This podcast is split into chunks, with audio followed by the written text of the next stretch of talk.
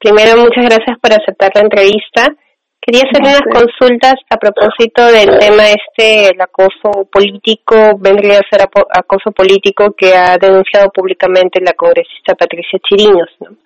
Eh, la escena que ella relata, pues puede también trasladarse a otros ambientes de trabajo o a otras situaciones en las cuales las mujeres reciben ese tipo de agresiones. ¿no? Entonces, yo quería empezar consultándole en qué momento podemos decir que estamos ante una agresión verbal con una carga de género y cuando ya esto ha dejado de ser una broma de mal gusto o un momento desafortunado, como lo llaman algunas personas. Ya, eh, digamos, dentro del concepto de, hostigamiento sexual que se maneja en, general, digamos, en los ámbitos laborales específicamente, un solo evento o un solo suceso puede dar lugar a, que ya hablemos de un caso de hostigamiento. Eh, ya no se requiere desde hace algunos años que haya reiterancia, ¿no? Entonces, atendiendo al contexto, a la gravedad y a las partes, digamos, que sean involucradas, por ejemplo, cuando hay diferencia de poder, eh, que, pues, que es un, usualmente se, configura como un agravante, ya un solo acto podría ser que estemos hablando de un caso de hostigamiento sexual laboral. Cuando se hablan de comentarios desafortunados o, de bromas de mal gusto, digamos, esos son tipos de referencias que lo que de lo que hablan es de una tolerancia en realidad al hostigamiento sexual o al acoso o al acoso sexual o al acoso político en, el caso concreto de del premier y de otras personas que estaban eh, en la reunión y de parte del debate que se ha eh, que se ha instalado sobre este tema, ¿no? Entonces tenemos una tendencia a tolerar aquello que, que no deja como una huella visible y, y con el tiempo, digamos, lo que pasa es que ya nadie reacciona, ya nadie dice nada y empieza este patrón de, de normalización, ¿no? Eh, pero ya, digamos, o sea, eso, eso ya no es una broma, lo que es que en todo caso es una manifestación de hostigamiento sexual que ha sido normal, que ha pasado por un proceso de, de normalización, ¿no? De acuerdo. En el plano laboral, por ejemplo, ¿es lo más común que esto se produzca entre compañeros que ocupan un mismo cargo o también es usual que sea desde un jefe que tiene una posición de autoridad? Eh, y acá te voy a dar de, data de, ELSA, que es la, herramienta que tenemos con el BID, que justamente mide aspectos relacionados con hostigamiento sexual laboral. Lo que hemos encontrado es que principalmente, digamos, más del 50% de los casos el hostigamiento suele darse entre compañeros de trabajo, es decir, entre pares. Eh, en segundo orden, eh, se da por parte de superiores jerárquicos de la misma área, esto vendría a ser el jefe o la jefa directa, y en tercer orden se da en superiores jerárquicos de otras áreas. Ok. También, digamos, entonces se vuelve algo más de toda la organización. Sí, correcto, ¿no? Se vuelve algo de toda la organización. Para que tengas una idea, tenemos un poco de data preliminar. Eh, una de cada cuatro mujeres, digamos, ha sufrido por lo menos algún alguna experiencia de acoso sexual en los últimos dos años en el ámbito laboral. E, ¿Esta data es de este año de más o menos?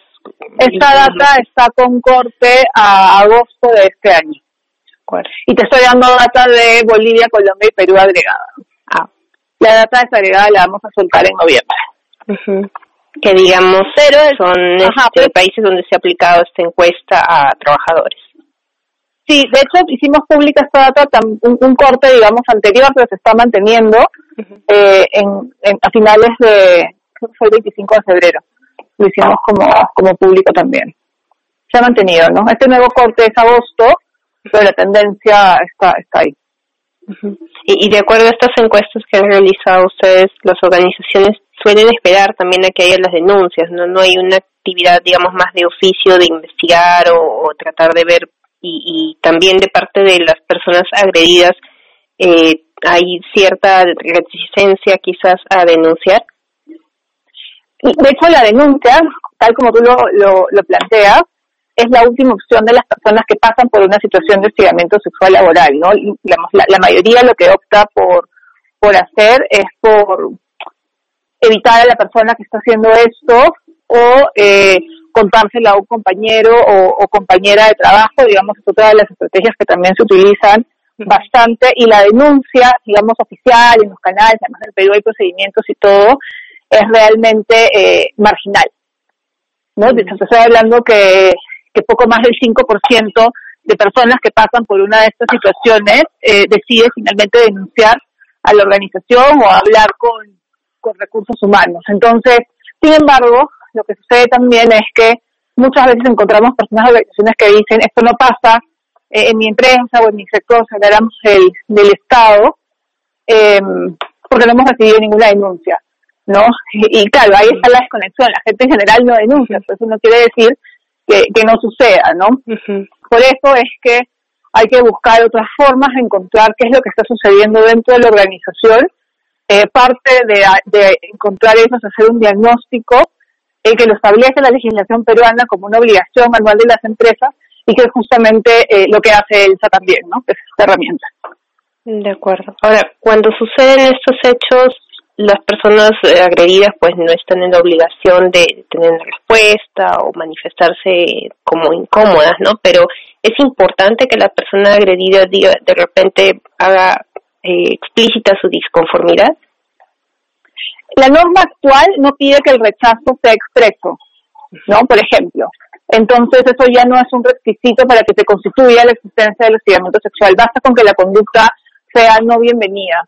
Eh, cuando hay poder, cuando hay relación jerárquica, sobre todo, eh, hay que tener muchísimo cuidado, ¿no? Porque por, por esa diferencia, las personas pueden no verse en la posibilidad de expresar cuál es su voluntad eh, real, ¿no? Y terminan, no sé, contestando mensajes, este, usando el teléfono, aceptando invitaciones, cuando eso no es realmente algo que, que quieren hacer, ¿no? Pero es porque se quedan en silencio o prefieren responder. Prefieren evitar, no prefieren reírse, prefieren sonreír, prefieren hacer un montón de cosas eh, que, que hacen que, que en tu cabeza, digamos, intentas que no vuelva a suceder y que no escale ni que se vuelva más. ¿no? Pero por eso es que es no está y eso lo que hace es pasar la responsabilidad en realidad a quien hace la conducta. Estamos muy acostumbrados, digamos, a preguntar, pero te dijo que no, ¿no? Entonces a buscar como el rechazo, ¿no?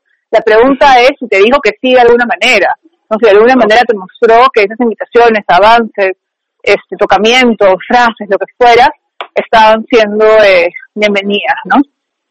Claro, al revés. El consentimiento que sea explícito, más bien.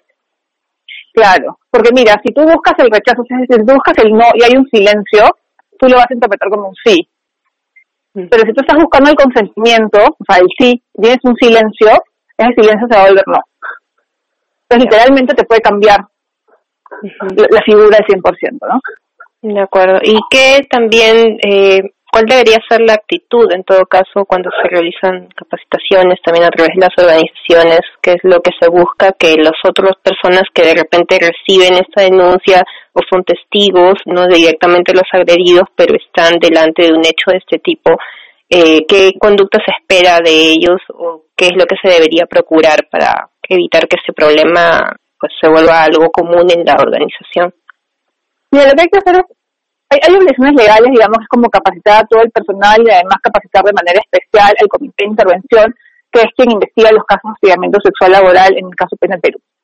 Eh, hay que ir más allá de la ley, ¿no? O sea, si nuestras capacitaciones son de 20 minutos una vez en, la vida, eh, o la capacitación al comité es de una o dos horas y se centran en las obligaciones legales, entonces no ayuda a las personas a entender de qué estamos hablando, ni a despertar ni trabajar la sensibilidad y el enfoque de género que se necesita para resolver este tipo de casos.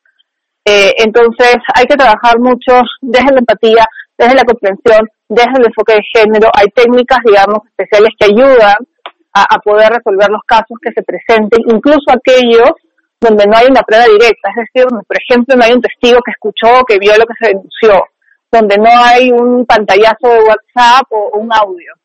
¿no? También hay metodologías de prueba, que prueba indiciaria, que son obligatorias de aplicar por ley peruana cuando tenemos este tipo de situaciones, pero eso requiere comités de personas que tengan una inversión de tiempo que sean, digamos, seriamente eh, capacitadas, ¿no? Y, lo que muchas veces lamentablemente sucede es que esa inversión no se da y luego terminan eh, resolviendo casos de manera inadecuada, ¿no?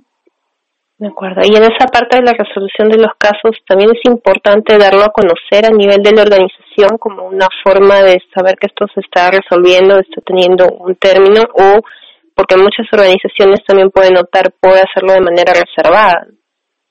Es una súper buena eh, pregunta. Hay una obligación, digamos, de guardar confidencialidad, en estos casos sobre todo de guardar confidencialidad alrededor de la víctima, pero eso no significa que no pueda haber una puesta en conocimiento. La pregunta es cómo.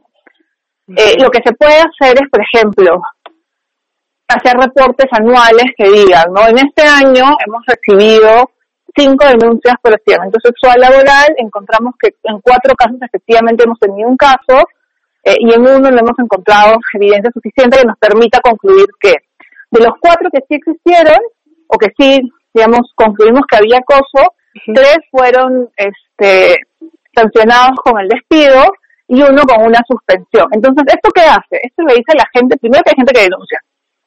Yo no, soy, yo no estoy yo denunciando como la única que lo hace, ¿no? Hay otras personas que ya lo han hecho. Le dice a las personas también que la organización recibe las denuncias, las investiga y además las sanciona.